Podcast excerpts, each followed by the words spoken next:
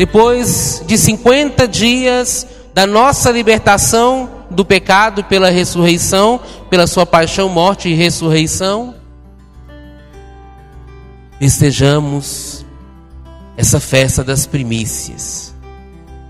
Pentecostes também é para nós, meu amado e amada, um tempo de libertação, um tempo de vencer o medo, tirar a angústia, tomar coragem e tomar consciência da nossa própria missão.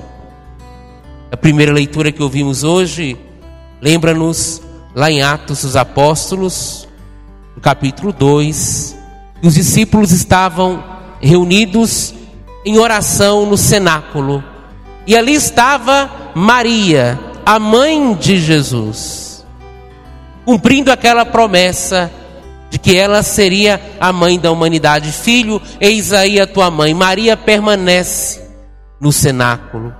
Ela está ali quando o Espírito Santo vem. E o Frei Raniero Cantalamessa, no seu livro, quando fala de Maria como espelho do Espírito Santo, né?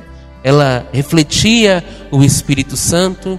Ele vai dizer que em Pentecostes o Espírito Santo desceu porque o marido não fica longe da sua esposa. Maria chama o Espírito Santo.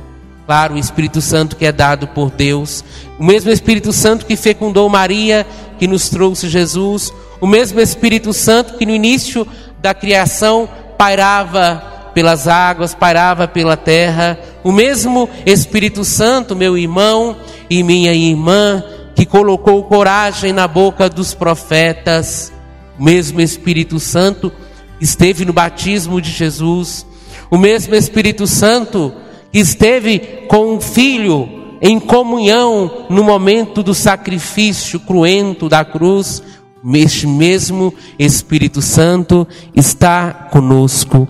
Ele vem ao nosso encontro. E agora, para nos dar os seus dons, para morar conosco, para fazer do nosso coração a sua casa. Por isso hoje nós clamamos: Vem Espírito Santo.